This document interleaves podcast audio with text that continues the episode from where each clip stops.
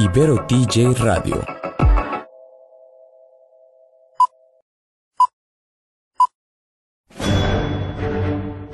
Una charla con amigos sobre los acontecimientos cinematográficos lo puedes encontrar aquí en La Esquina del Cine.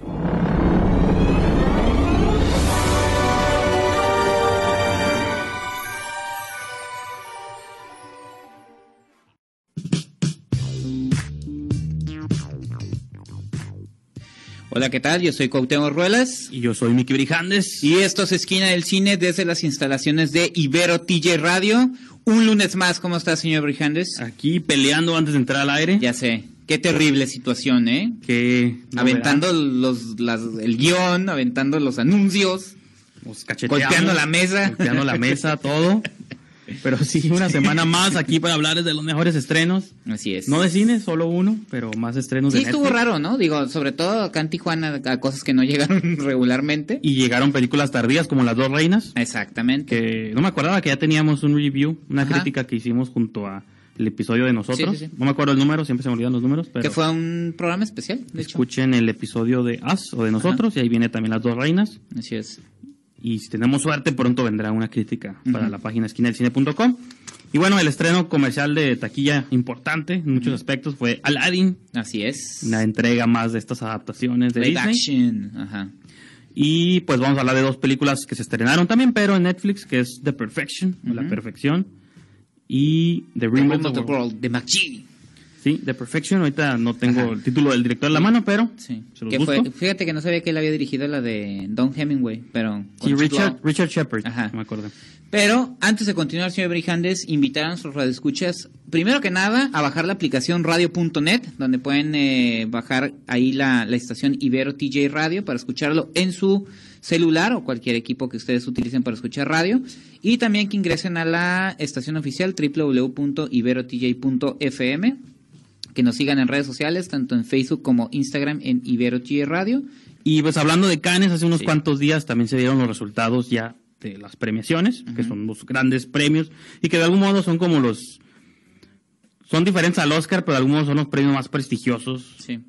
En el cine de arte, cine alternativo. No, y muchas de las películas, muchas de las películas que ganan la Palma de Oro terminan siendo nominadas como mejor película en idioma extranjero y terminan ganando el Oscar como mejor película en idioma extranjero. es. Entonces ahí es una un termómetro del cine internacional, ¿no? Y pues este año la ganadora fue del director Bong Joon-ho, Parasite, Así es. que él ya estado ahí unos años con Okja, ¿no te acuerdas? Ah, sí, que fue parte del escándalo Netflix contra Cannes. Esa creo que fue la primera película que detonó una conversión que hasta la fecha no ha terminado, pues, ¿no? Exactamente. Y que incluso Netflix ya anunciaron también que compró unas cuantas películas de Sí, Cannes. un par, eh, una animación y una Creo que la que ganó el Grand Prix, la de Matty Diop, llamada Atlantics, creo que es una de las que compró Netflix, si no me equivoco.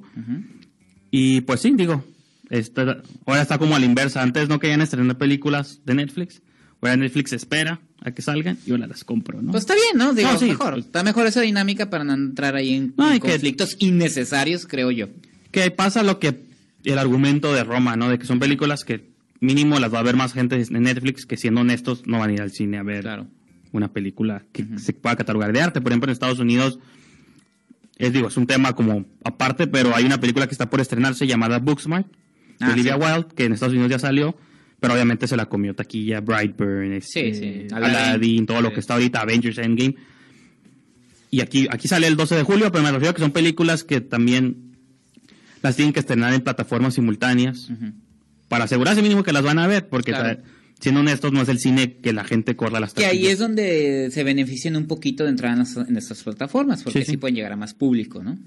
Y bueno, otra de las películas estren- este, ganadoras, mejor director, ganó Jean-Pierre y Luc Ah. Dardin de Young Abed. Que también son de los consentidos de Cannes, esos hermanos Me- cineastas. Mejor guion ganó Celine Sciamma con su guion de la película Portrait of a Lady on Fire, que sería como retrato de una dama de fuego. Que según la crítica, Jessica Oliva dice que fue una de las películas que más le gustaron por la manera en la que maneja el tema del el amor entre dos mujeres. Dice, sin esta necesidad de la Sí, sí. pasión carnal, sino de admiración. de, de- está, está padre, me gustó mucho la- lo que comentó ella, entonces estoy esperando a ver si llega acá, Que luego son una de las a cosas nuestro que- rancho. interesantes que luego también plantean películas que vamos a comentar la próxima semana, ya la vimos, pero como Claro. Rocketman también que Ah, te sí, muestra claro.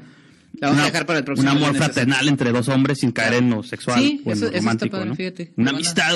Qué bueno que lo señalas. Eh, mejor actor, por irnos rapidito, Antonio Banderas gana con Dolor y Gloria de es.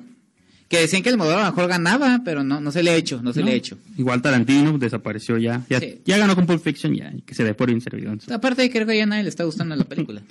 No sé, yo me mantengo Sí, este, positivo. Yo escéptico, Yo positivo. escéptico. Mejor actriz Emily Beecham con Lil Joe. Y el premio del jurado fueron este Cle- Mendo- Mendoza Filo y Juliano Dornels de Los Miserables. Son nombres como brasileños, ¿no? Brasileiros, que yo no puedo pronunciar. O portugueses, ¿no? Tampoco. Portugués. Y qué más, bueno, eso es entre el mejor cortometraje, gana la distancia entre nosotros y el cielo, Ujú. de Valsis que Catos. ¿No es esa la que agarró Netflix? ¿Agarró un, un Pues es un corto? cortometraje, a lo mejor Creo sí. que agarró un Ahí- corto. ahí lo estaríamos viendo y pues bueno, es una de las menciones. Nomás rápidamente mencionar que hubo un cambio en fecha de estreno de A Quiet Place 2, iba a salir este a mediados de Ah, ok. próximo año y como que la adelantaron un par de meses porque dicen que está quedando muy bien. Entonces, regresa John Krasinski a la silla del director. Oye, ok. ¿Tú qué incluyes esa nota final? Yo nomás una fe de ratas, como dicen. El programa pasado me mencionó uno de nuestros eh, radioescuchas, Julio Minjares, que había dicho que Illumination era de Fox. Y no, Illumination es de Universal. Me equivoqué, confundí Minions con pingüinos de Madagascar. Nada más para cerrar la Es nota. como no tenemos hijos, nuestra mente es lo mismo, ¿no? Pero, Pero bueno, qué bueno que nos escuchen para corregirnos. sí, sí. Gracias. Para gracias. eso sí, para corregirnos y Sí, pero para pero cosas felicitarnos positivas, nada. nada. Pero bueno, Cuauhtémoc, ahorita vamos a tener más espacio para seguirnos felicitando. Vamos a una pequeña pausa y continuamos con más de esquina en Cine.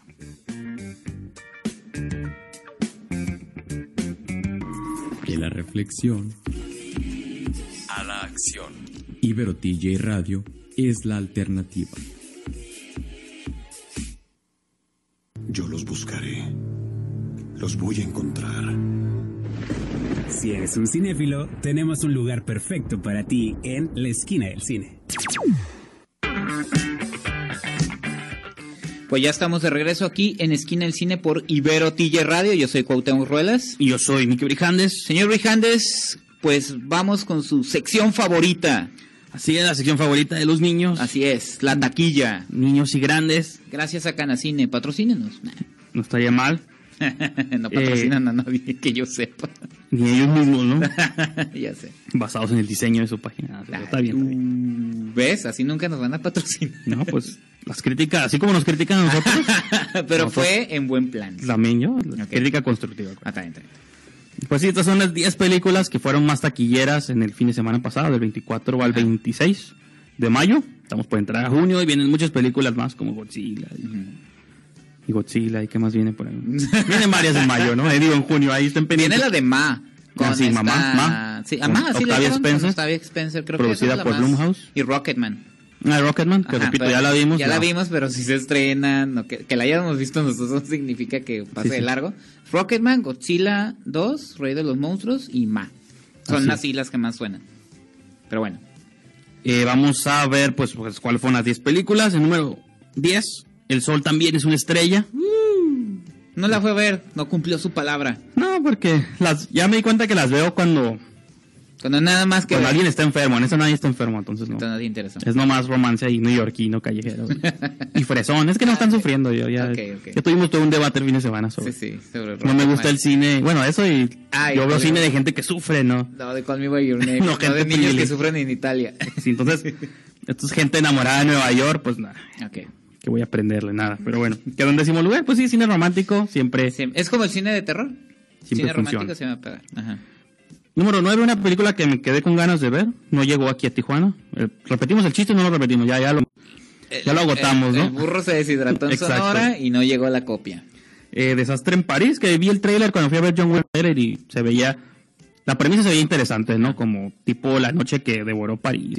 Varios programas.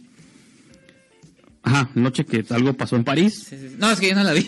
Supe que No, no, estuvo- pero que era como zombies en un contexto ahí, como indie en Francia.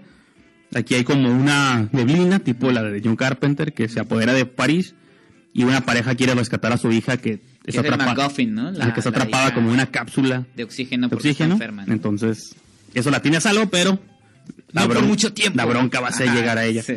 Repito, la premisa se ve como mínimo interesante, sobre todo en Francia, que es muy raro que produzcan Sí. cine de un género que no sea drama o comedia, o que Bueno. nos llegue, o que nos Que llegue. nos llegue, porque pues de ahí salieron varias generaciones Sí, sí, sí. de cineastas bastante. Ah, no, yo sé, pero Sí, que ya lleguen hace acá, mucho que el cine francés no está llegando. como en el ojo de- del género, ¿no? Yo Claro. sé que tuvieron ahí su momento importante, ¿no? De hecho, Alexandre Aja viene con una película este De año cocodrilos. cocodrilos. Digo, ya se vendió al sistema, pero ahí está. ¿Desde cuándo? Desde que hizo Piraña. Desde que hizo Mirrors, ¿te acuerdas? Con sí, está súper fea esa película, pero bueno. Ahora resulta que te vienes enterando. No, no, no, no, les platico. En número 8, Ugly Dolls, muñecos feos. Eso, fíjate, creo que son tres géneros los que siempre van a pegar. Todos. Romance juvenil, no. ¿Terror? Romance juvenil, terror y y animación. animación, no importa No, que, que, son seguras. Porque si te traes uno de, uno de género policíaco y acción, hay la posibilidad de que no peguen. De ciencia sí, ficción, sí, sí. cero. La raza luego no le gusta. Y bueno. Pues la de Rupert Wyatt que salió este año, que nadie vio. Ajá, de ciencia ficción nadie la peló, pero bueno. Tenía una premisa interesante y nadie la Ajá. vio. Y hablando de terror, número 7, Brightburn, Hijo, de, la oscuridad. Pues le fue bien, ¿no? Le- creo que en Estados Unidos está como en cuarto lugar, si no me equivoco. Bueno, esta semana quedó como en quinto o en Quinto sexto. lugar. Pero está bien, digo, está dentro Porque entró. Aladdin, ¿no? Y Aladdin le dio una patada. Sí, en la sus cola a babuchas, sus Ajá. pantuflas a todos.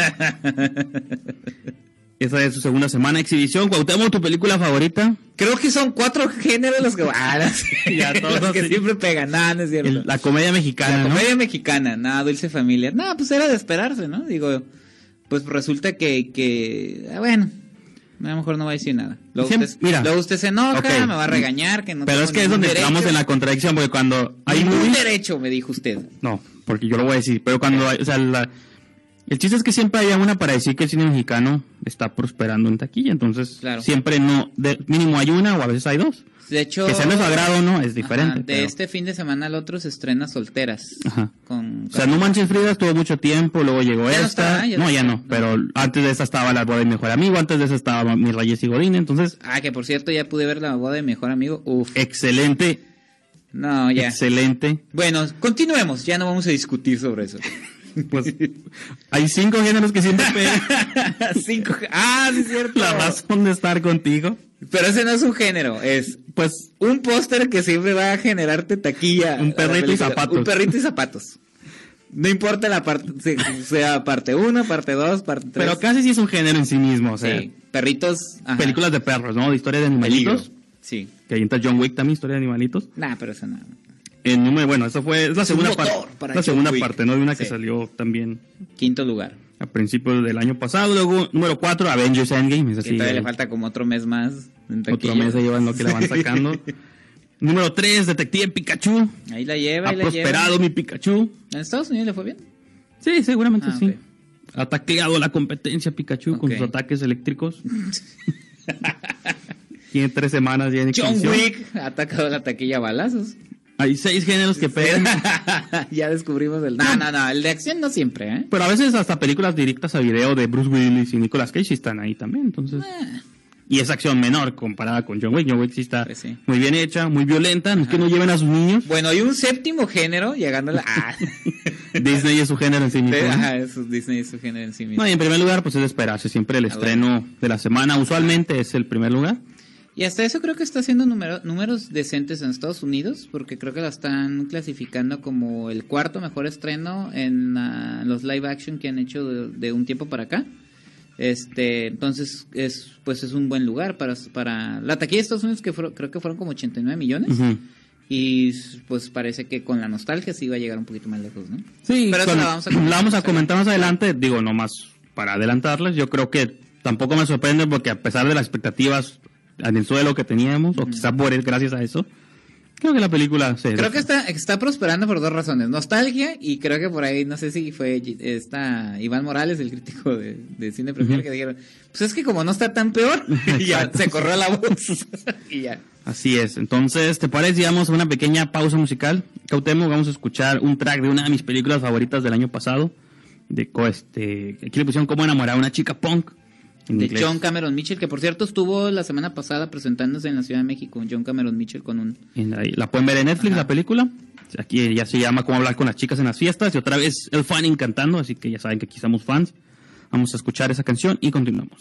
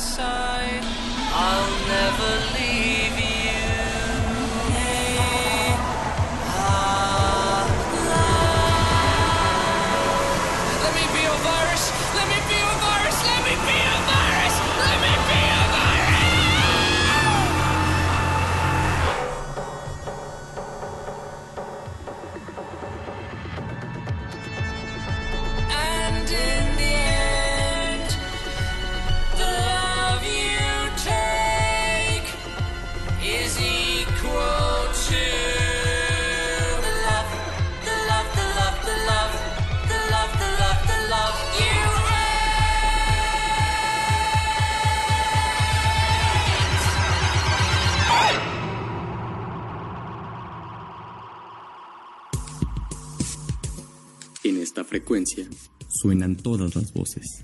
Ibero DJ Radio es la alternativa.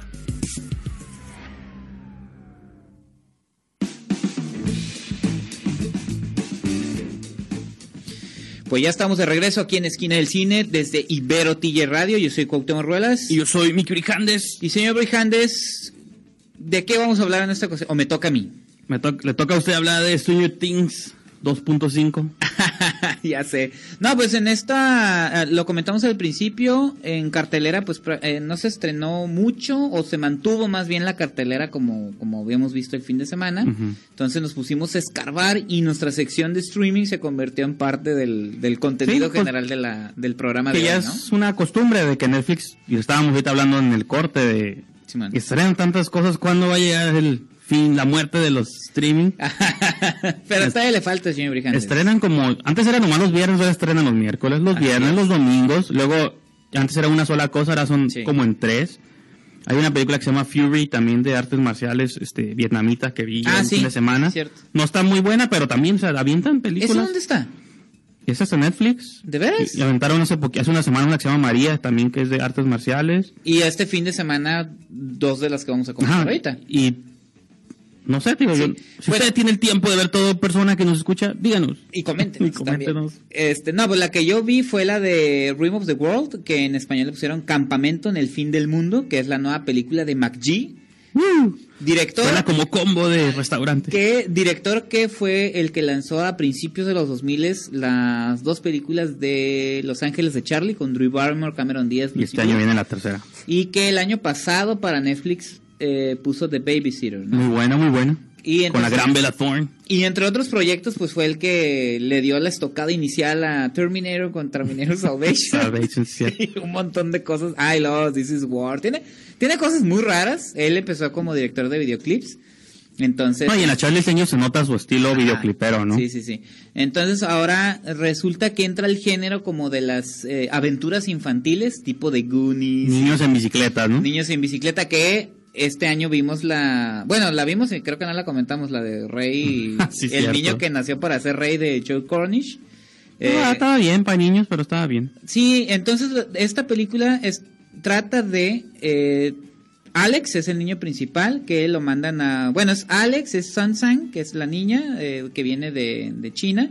Este, Darius y Gabriel son cuatro niños que se juntan en un campamento, que es el campamento más fregón para Sí, que sí. tú como niño pases un verano espléndido. Y los papás siempre los dejan ahí padres. Ajá, pero cada uno tiene una personalidad muy específica. El, el protagonista pues, es un niño que no quiere salir de su casa porque tiene Agorafobia. terrores del Ah. pasado relacionados con su papá. La niña se escapa de su hogar en China. Y llega a Estados Unidos. Darius es un, ajá, Darius es un niño que tiene todo, un niño rico que todo, todo lo tiene y trae su celular y sus lentes de moda. Y Gabriel es un chico que está escapando de algo que vamos a ir descubriendo en, en- en la película. ¿no? Entonces, de algún modo están en el campamento. Todo indica que es como una comedia de niños normal Sí, donde sí. se de- descubrirán y la, ya sabes, ¿no? Y de repente en el cielo, bueno, es que al principio Spoiler, spoiler. Ah. Spoiler. el, chi- el chiste es que en el cielo empieza a estallar y naves que no parecen humanas llegan a la Tierra y resulta que estamos ante una invasión Como extraterrestre. Skyline, ¿te acuerdas de esa película? Sí, sí, sí, sí. Por ahí va. Y por, O por, Los Ángeles. por ¿verdad? caprichos del guionista Sí, sí. llega a sus manos una llave que tiene la clave para que la humanidad sea salvada, ¿no? Entonces, todo el recorrido de la película es cómo estos niños tienen que llegar del punto A al punto B para salvar al mundo y en ese camino pues se van a ir descubriendo sus, sus pasados, sus temores, van a enfrentarse a, a- a sus propios temores como ya lo mencioné y también este a conocerse mejor, ¿no? Y mi veredicto final es Mala. no, está, está divertida. Mira, a mí lo que me llamó la atención, te lo comenté. Pero es para niños, es para adolescentes. No, es para niños. Para señores. Es, PG, es, de bueno, hecho... independiente de la clasificación, porque a veces. No, pues que- es que es acción, aventura, comedia, sci-fi. Y la o escribes... sea, hay adultos que todavía ven películas de Disney, No, entonces pero está, la edad no. está muy chistoso porque sí hay actores eh, adultos, Ajá. pero por alguna ex- extraña razón todos los adultos que están en el campamento junto con los otros niños desaparecen y todo se desarrolla alrededor de esos cuatro niños. Todo. Todo. Hay humanos que nada más aparecen en una pantalla dando órdenes. Pues es como Charlie Brown, ¿no? Ajá, sí, más o menos. Y eh, te digo, a mí me llamó la atención porque el guionista es Zack Stentz, que es un... Bueno, yo lo conocí en una entrevista que le hizo Kevin Smith hace unos años, Sí. porque él fue el guionista de los dos episodios que dirigió Kevin Smith para Flash. Está muy relacionado él dentro del cine de Hollywood y de superhéroes. Él escribió el guion para Thor, la primera parte, la de Kenneth Branagh. Él escribió el guion para X-Men First Class. Entonces, de algún modo está relacionado con este tipo de cine blockbuster de aventura. Sin embargo, creo que McGee o... eh, siento que es una película un tanto genérica, pero dentro de lo que cabe es una cinta que divierte. Te la pasas bien, o sea, no quiero llegar a esta cuestión de... Pues para echarte tus palomitas, pero literal. En ¿eh? casa, ¿no? Así de. Sí, no, eso, qué bueno que lo mencionas. Creo que es una película que no hubiera funcionado tan bien en cine Aunque la de Rey Arturo se la estrenaba en cine. y no le fue bien. Pues no. Le fue pésimo. Sí, y, sí. y, este, y era de Joe Pero crees que porque las juventudes de hoy son ya más cínicas o quieren ver puro superhéroe o Yo siento quieren. que en el fondo también la película no tiene tantas cosas originales. Es una mezcla incluso de Goonies, es una mezcla de precisamente incluso del tipo leyenda Rey Arturo, porque casualmente la llave se llama Excalibur. Mm. Mm, Copia, oh. de la y historia. tiene también incluso reminiscencias de E.T., de ese tipo de Sí, pues de hecho, películas. en una, ahorita está viendo un quote del director que decía que quería regresar a los tiempos de Amblin. Bueno, la película era un homenaje a Amblin, que era la compañía de Sí, sí, Steven claro. Spielberg y ese tipo de... Entonces, en general, la película funciona bien. Lo que sí es que los niños eh, que participan son muy buenos, son muy carismáticos, sí te encariñas con ellos y gracias a eso te interesa su aventura. Entonces, creo que ahí es donde funciona bien. Efectos visuales regulares, creo que no hubo mucho presupuesto. sí. Pero en general creo que McGee entrega una película funcional, divertida, para pasarte un rato... Digo, no va... Digo, creo que Zack Stentz lo dijo perfectamente, es como un homenaje que funciona bien, ¿no? Entonces, creo que ese es mi veredicto final. Sí, es una, es una película para... Sí, sí está divertida, la verdad. Entonces, Yo- yo quería verla, pero que al- entre a este género, ¿no? Yo la quería ver, pero a la mera hora preferí ver otra que voy a comentar más sí, adelante. más entonces, adelante. por eso dije. Pero así como la describes, digo, pues es como Ray Arturo de que me gustó, pero. Se parecen mucho. A la larga no me Ajá. dejó nada, ¿no? Pero ahí está, es una opción para streaming, ¿no? Rim of the World o Campamento en el Fin del Mundo. Bueno, entonces creo que con eso vamos, los dejamos por el momento. Vamos a otra pequeña pausa y continuamos con más.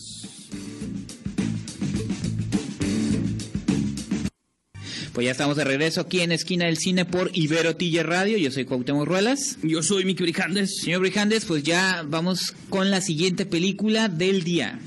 Así es una película que tenía que hacerle honor a un nombre muy particular, que es Ajá. la perfección. Entonces, ¿es una película perfecta? Lo sabremos después de este corte. Ah, no, ya Ah, llegamos ah, al corte. llegamos al Perdón, corte. perdón, perdón. Sí, los quiero hacer esperar más. Sí, pues era una película que yo había estado esperando desde que escuché como Buzz que tuvo en festivales, ¿no? No es cierto. Había estado en algunos festivales de género de, no sé si este año o finales del pasado, pero... ¿Tiene de- fecha del año? ¿Tiene eh, como registro eh, 2018? Ah, entonces seguramente, es que a veces, por ejemplo, se estrenan Aunque como... la estrenaron este año, digo. A veces se estrenan como en octubre, noviembre, como Fantastic Fest o Sí, festivales, y hasta apenas a principios de los, del próximo año Las mandan a es cuando las avientan ya a distribuir. Entonces, esta era una de esas películas. Sobre todo hablaban como de sus giros y twists y que pasaban cosas inesperadas, ¿no? Que dije, bueno, algún día la voy a ver, algún día saldrá en cines. Y ¡pum! Llega no, el resulta viernes. que Netflix la compró y la soltó pues en su plataforma. Es el director Richard Shepard, que no es un director nuevo, ya tiene una trayectoria decente. Hizo películas como Dom Hemingway, Matador. Yo me acuerdo de Dom Hemingway porque ahí salía de Memchir. También. Tiene una que se llama Mexico City, que no sé de qué es, pero ahí viene en su IMDB.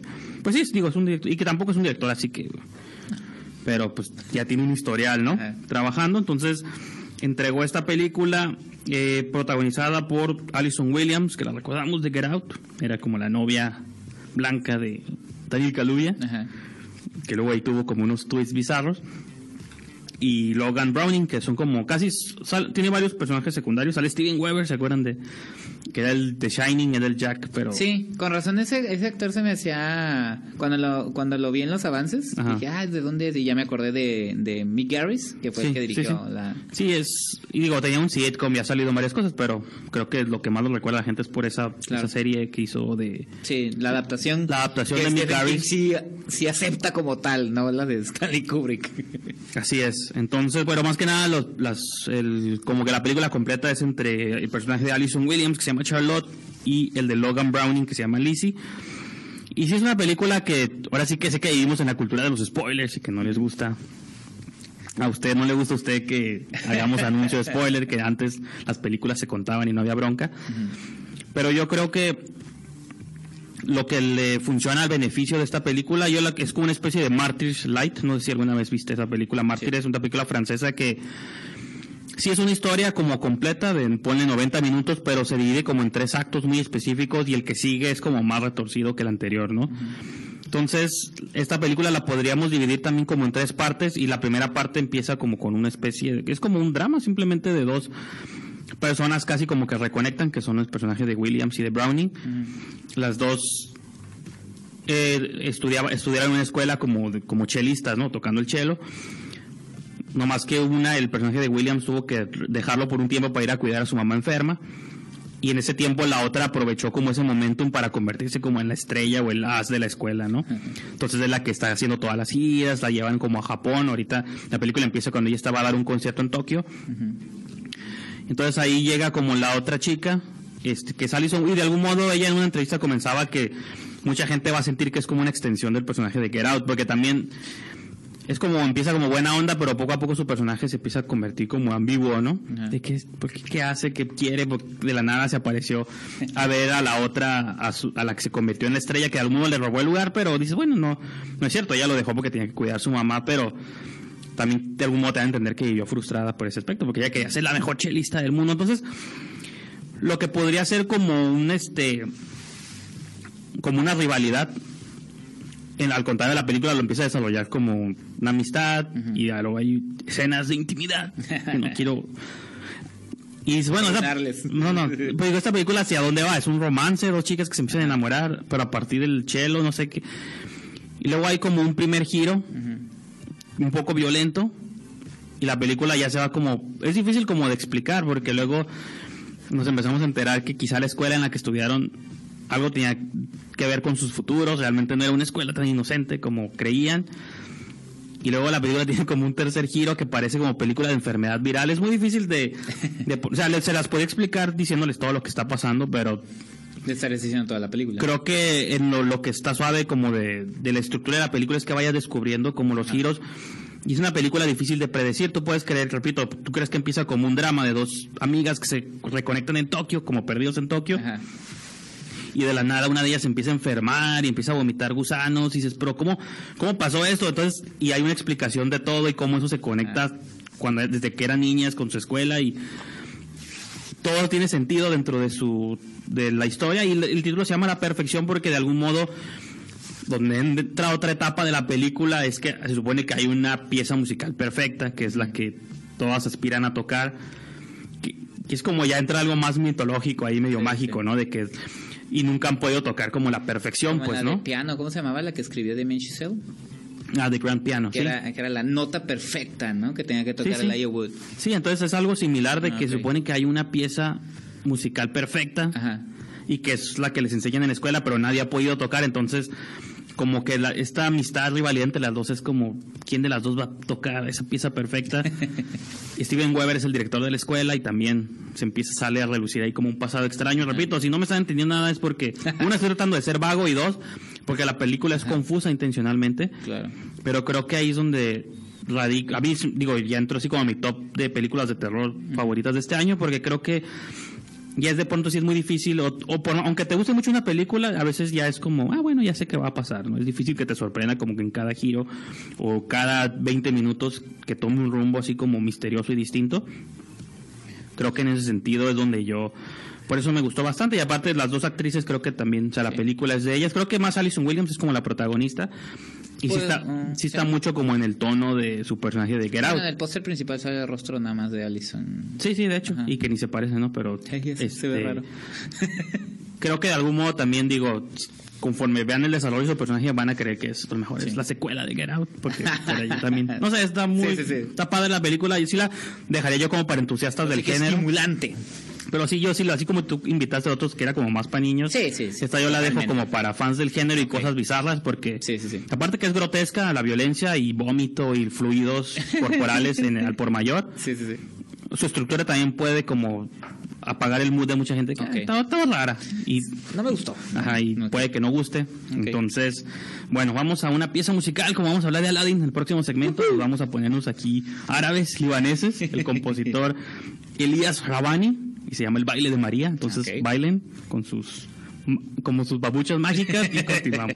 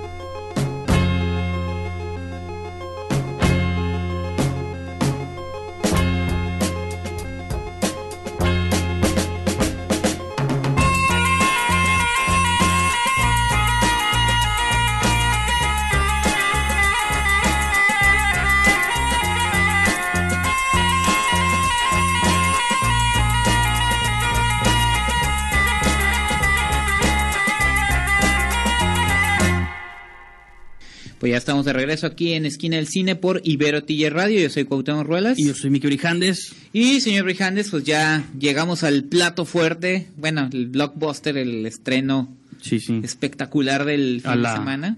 ¿Qué, qué- qué comían en la película? Mermeladas. Mermelada fuerte. ¿No te acuerdas que No me acuerdo. era uno de los regalos que le iba a hacer a Aladdin? a Ah, sí, cierto, sí, Jasmine, cierto, ya, ya, ya me acordé. Famosas mermeladas. ya sé. Pues esa es la película de la que vamos a hablar en esta eh, ocasión, en esta parte final ya del programa. Eh, bueno, les invitamos que nos vean también en Facebook Live, ya estamos transmitiendo. Y es eh, el live action, no sé qué número va de live action, pero es esta nueva... Uh, no, pues esta nueva hace como 5 o 6 años con. Cenicienta, ¿no? Es esta incluso nueva moda de Disney de llevar sus clásicos animados a live action. Y pues esta vez le tocó, que este año van a ser dos, no, son tres. Dumbo, esta, y viene El Rey León. No, y Maléfica, ¿no? Ajá, y... ¿No sale este año o hasta el próximo? No, hasta el próximo. Y... es- Según yo sale a finales de Sí, este, pero no sé, a lo mejor no, no. Sí. No, sí, es el próximo. Bueno, o sea, cuando bueno, sea. El chiste es que están sacándole raja a sus clásicos. Porque el próximo también viene el, remake, no, el remake no, la precuela de Cruella de Bill, cómo se hizo mala Ah, ok. y odió a los perritos, a los dálmatas. Y luego viene, están dando noticia de que se están gastando Mulan. todo el presupuesto en Mulan. Que está Jackie Chan, el maestro Jackie Chan. Para, No, el mercado asiático, no es para nosotros. Así es. Entonces, ahora toca Aladdin, que por cierto me llama mucho la atención porque aluden mucho a la nostalgia. Todo el mundo que es fan de Disney están contentos porque están haciendo sus live action. Mientras Televisa quiere rehacer sus telenovelas, todo el mundo los critica. Ya dijeron que va a ser en formato de, de ¿Serie? serie, como Cuna de Lobos, que estaban burlando de Televisa porque dicen que llegó un productor y dijo. Tengo la clave, Pero, señores. ¿cómo- cómo se llama la- Todos sus clásicos, hasta quinceañera, los vamos a rehacer en forma de serie. Todos se quejan, pero ah, no sea Disney porque todos se arrodillan Yo- ante el ratón. Yo, mi postura es, si hacen un remake del extraño retorno de Diana Salazar, que sí el juego, o Creo el que pecado ahorita- de Oyuki Ajá. también. Ah. Que ver cómo manejan ese tema No, sensible. es muy arriesgado, No, es no, muy no, arriesgado, pues eso, sí. hicieron el complot mongol que Pero lo bueno. hagan. Nos estamos desviando Nos porque estamos los, tema. fans de Disney se van a ofender. Sí, sí, sí. Aladdin. Continuemos. No, Aladdin es, y aparte no solo era la adaptación, sino también que venía de la mano y mente de Guy Ritchie. que Así es. un, direct- un director. Pues que no tiene nada que ver con ese tipo de un Joe Favreau y lo entiendes, ya había trabajado con ellos. O a un Joe Johnston. A Sí, lo mejor, entiendes, pero ajá. Guy Ritchie, él viene de las calles, bueno, no sé si literal, pero de cine cine, de gangsters, cine pues, callejero, ajá. cine de gangsters.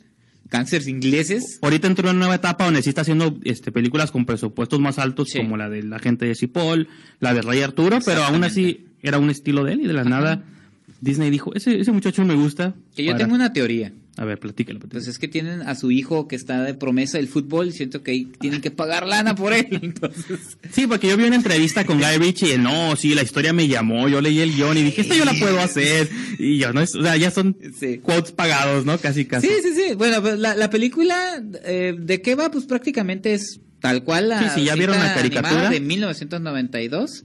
Este, que por cierto los directores de esa película son de los directores de Moana. ¿Se han mantenido todavía en Disney? Porque Sí. regularmente entran y salen los directores de aquella época, de los 90, pero ahí siguen. Y es sobre la historia de, de Aladdin, oiga, ya es Aladdin, ya no es Aladino, es Aladdin. Este, un Ya no se traducen los títulos, ¿no? No, ya no. Entonces es un chico que es un ladrón, ay, ay, no me acuerdo del reino. Pero conoce a la princesa Jasmine, ah, no, Jasmine, perdón. Sí. Agrava. Agrava, ah, sí, el reino de Agrava. Que son reinos inventados para no Así ofender, es. ¿no? Entonces, este, ella está huyendo de su, de este reino, quiere conocer. Sí, ella es A su- de clase alta, ella quiere conocer las Ah. calles, es de las calles quiere, quiere conocer la quiere clase ser alta. ¿no? Exacto. Entonces, en ese, cuando se conocen, pues, se enamoran, enamora a primera vista. Cantan. cantan y de repente el villano Jafar le, ofre- le hace un ofrecimiento a Aladdin de ir a la cueva donde puede encontrar una lámpara maravillosa y pues el resto es historia, ya saben ustedes, sale el genio, tres deseos y también estaba la cuestión de que Will Smith iba a ser el genio cuando Robin Williams pues sí fue incluso un parteaguas dentro de la animación de Disney Sí. cuando hizo eh, la voz del genio en la animación. Yo- Pero en general, pues No, yo no sé si contribuyó el hecho de que las expectativas estaban bajas, Sí. que los trailers nos tenían espantados a todos. sí, Empezaron a sacar los números musicales en YouTube, dije, ya de plano están desesperados porque nos guste algo, ¿no? Nostalgia, nostalgia. sí. Y no sé si se unieron todos esos factores que la película salí y dije, ah, pues está bien. O sea, incluso me gustó más que Dumbo, me gustó más Sí. que muchas que el cascanueces, que muchas de las cosas recientes que habían hecho. La siento yo sí, estábamos en una conversación diciendo que, que a lo mejor estaba mejor que La Bella y la Bestia o no. Yo la siento como a la par, sí. de que es, entra en las que son demasiado fieles, porque luego ahí está esta vena que son como Maléfica, Cenicienta, que tomaron la ruta de ser muy distintas, ¿no? Sí, a, a contar una historia alterna. ¿no? Y que esas son más porque eran de las primeras que hicieron. Sí, sí, sí. De un tiempo para acá ya es fidelidad 100%. Dijeron, ¿para qué nos esforzamos? Ahí están los guiones. Desempólvalos tantito. ¿Para qué escribimos Nuevos no? actores, Sí, no, sí. y aparte, digo, se cuestionaba mucho el trabajo de Will Smith. Eh, creo que es de lo mejor de la película. Más bien es lo mejor de la película. Para mí es que de lo mejor. Hace que se te olvide que Robin Williams existía por un momento y Es lo hace bueno, suyo, lo incorpora a su personalidad. Es ¿no? que todos están diciendo que la- el acierto de Will Smith es no quererse parecer a Ron Williams, sino ser Will Smith Sí. interpretando al genio. Y creo que esa decisión fue la mejor que pudo haber tomado y la que mejor pudo haber permitido Guy Ritchie dentro del concepto. Que también creo que eso lo tenían como muy claro, ¿no? Guy Ritchie y Will Smith en cuanto a la creación del genio, porque era como lo que les, más les preocupaba. Decían por ahí, ahí, la verdad, o sea, Aladdin es Aladdin por el genio, ni quién Sí, se sí. acuerda de, de los otros personajes. Sí, en esta película, pues, similar. y Creo que la elección de actores, este, tanto el actor que ganaron para Aladdin como este Naomi Scott. Naomi Scott, como Jasmine, pues está, es que todo está, es que es lo malo de estas películas, donde nos ganamos el odio en nuestra audiencia de Sí. que para mí no son ni obras maestras ni son basura, son como pues lo que es. O sea, si Ajá. te gusta la caricatura, Te va a gustar. pero no eres así como tan obsesionado y purista que Si eres a- muy purista, no te va a gustar. Sí, porque la destruyeron tus personajes. Sí, pero Pero si eres fan a medias o te acuerdas de ellas de que la viste de niño y te acuerdas de las canciones y que volaban en la alfombra y a Whole New World y todo, pues ahí está todo, o sea, bueno, que también tienen canciones por nuevas eso, para el personaje bueno, sí, porque ajá. tienen que poner canciones nuevas para los entrar a los Oscars como mejor soundtrack, ¿no? Ajá. Entonces le agregan una canción a Jasmine de empoderamiento y pues ya decía, Y ¿sabes? ya, pues, o sea, lo- lo- yo creo que el mayor pecado de la película es que Guy Ritchie sí se ve muy chambero, porque como Sí, no pudo nada. haberlo hecho cualquier otro director y no pasa nada, y creo que eso fue lo que más nos pegó a todos. Digo, afortunadamente sí. se hace contra, no, contrapeso, por así decirlo, con lo de Will Smith. No, o sea, creo que en lo que le beneficia su trayectoria y su historial es en el pues que sabe trabajar, sabe hacer cine, ¿no? O sea, Es un sí- buen director, o sea, y que, ay, que sabe cómo hacer una película, Sabe dónde poner la cámara. tiempo sí. determinado y todo, y pues sí, porque la película también está muy teatral de pronto, medio Sí. Bollywood, que es lo que le han comparado Que mucho. por cierto, yo no sabía, el actor que hace Aladdin, él interpretaba Aladdin llama. eh, ajá, en la puesta en escena en Broadway. Entonces, Entonces- viene mucho de eso, ¿no? Es como para fans, va como fans medianos de la Ajá. original, ¿no? Así es. Pero bueno, con eso ahí le dejamos y vamos a una pequeña pausa, continuamos.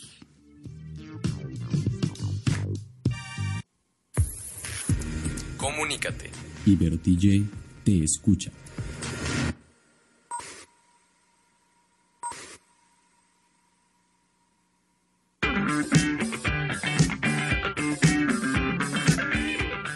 Pues ya estamos de regreso aquí en Esquina del Cine por Ibero TJ Radio. Yo soy Cuauhtémoc Rolas. Yo soy Mickey Brijandes. Y señor Brijandes, pues ya para despedirnos, este, sí recordarle a nuestros radioescuchas que bajen la aplicación de radio.net, donde pueden eh, escuchar en su dispositivo móvil esta estación de Ibero TJ Radio y también que ingresen a la estación oficial www.iberotj.fm, que nos sigan en redes sociales, en Facebook e Instagram en Ibero TJ Radio y en Twitter en Ibero TJ Oficial, y a nosotros que nos sigan en eh, Facebook, Instagram y Twitter en Esquina del Cine, y los invitamos a que ingresen a la revista oficial www.esquinadelcine.com.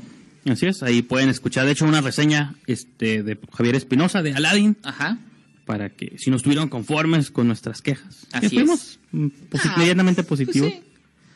Este, pues, Pero ahí está otra opinión, ¿no? está una opinión y pues recordarles que también ya la próxima semana vamos a platicarles de una de mis películas más anticipadas del verano, Godzilla, Así es. Rocketman. Que ya la vimos, Ya pero la vamos vimos. a comentar. Y Ma, con Octavia Spencer. Así es, sí, ya viene pues una tanda de estrenos, Sí, viene Dark por lo menos Phoenix, tres. Ajá. Uh, uh. Solteras. Ex- ah, solteras. Yo sí quiero ver solteras. Ah, pues también se estrena el... el- ah, no. No, este es el Ah, sí, 7 hasta el de junio. perdón, sí.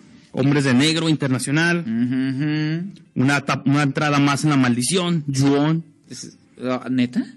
Tolkien, sí, ahí salen próximos estrenos. Chale. Una película de Christoph, Loco Fin de Semana. Ay. Y muchas más, ¿no? Toy Story 4. Bueno, eso, eso y mucho más en Pura nostalgia. próximos episodios de Esquina del Cine. Así Así, es. que nomás los vamos anticipando, ¿no? Vam- pues sí, yo creo que con eso le dejamos. Ahí me pueden seguir en Twitter y en Instagram, arroba brijandes. Y como ya mencionaste, en esquinadelcine.com pueden leer, pueden escuchar no solo estos programas, también pueden leer críticas de todos nuestros colaboradores. Así, Así que es. con eso los dejamos y nos escuchamos para la próxima. Hasta luego.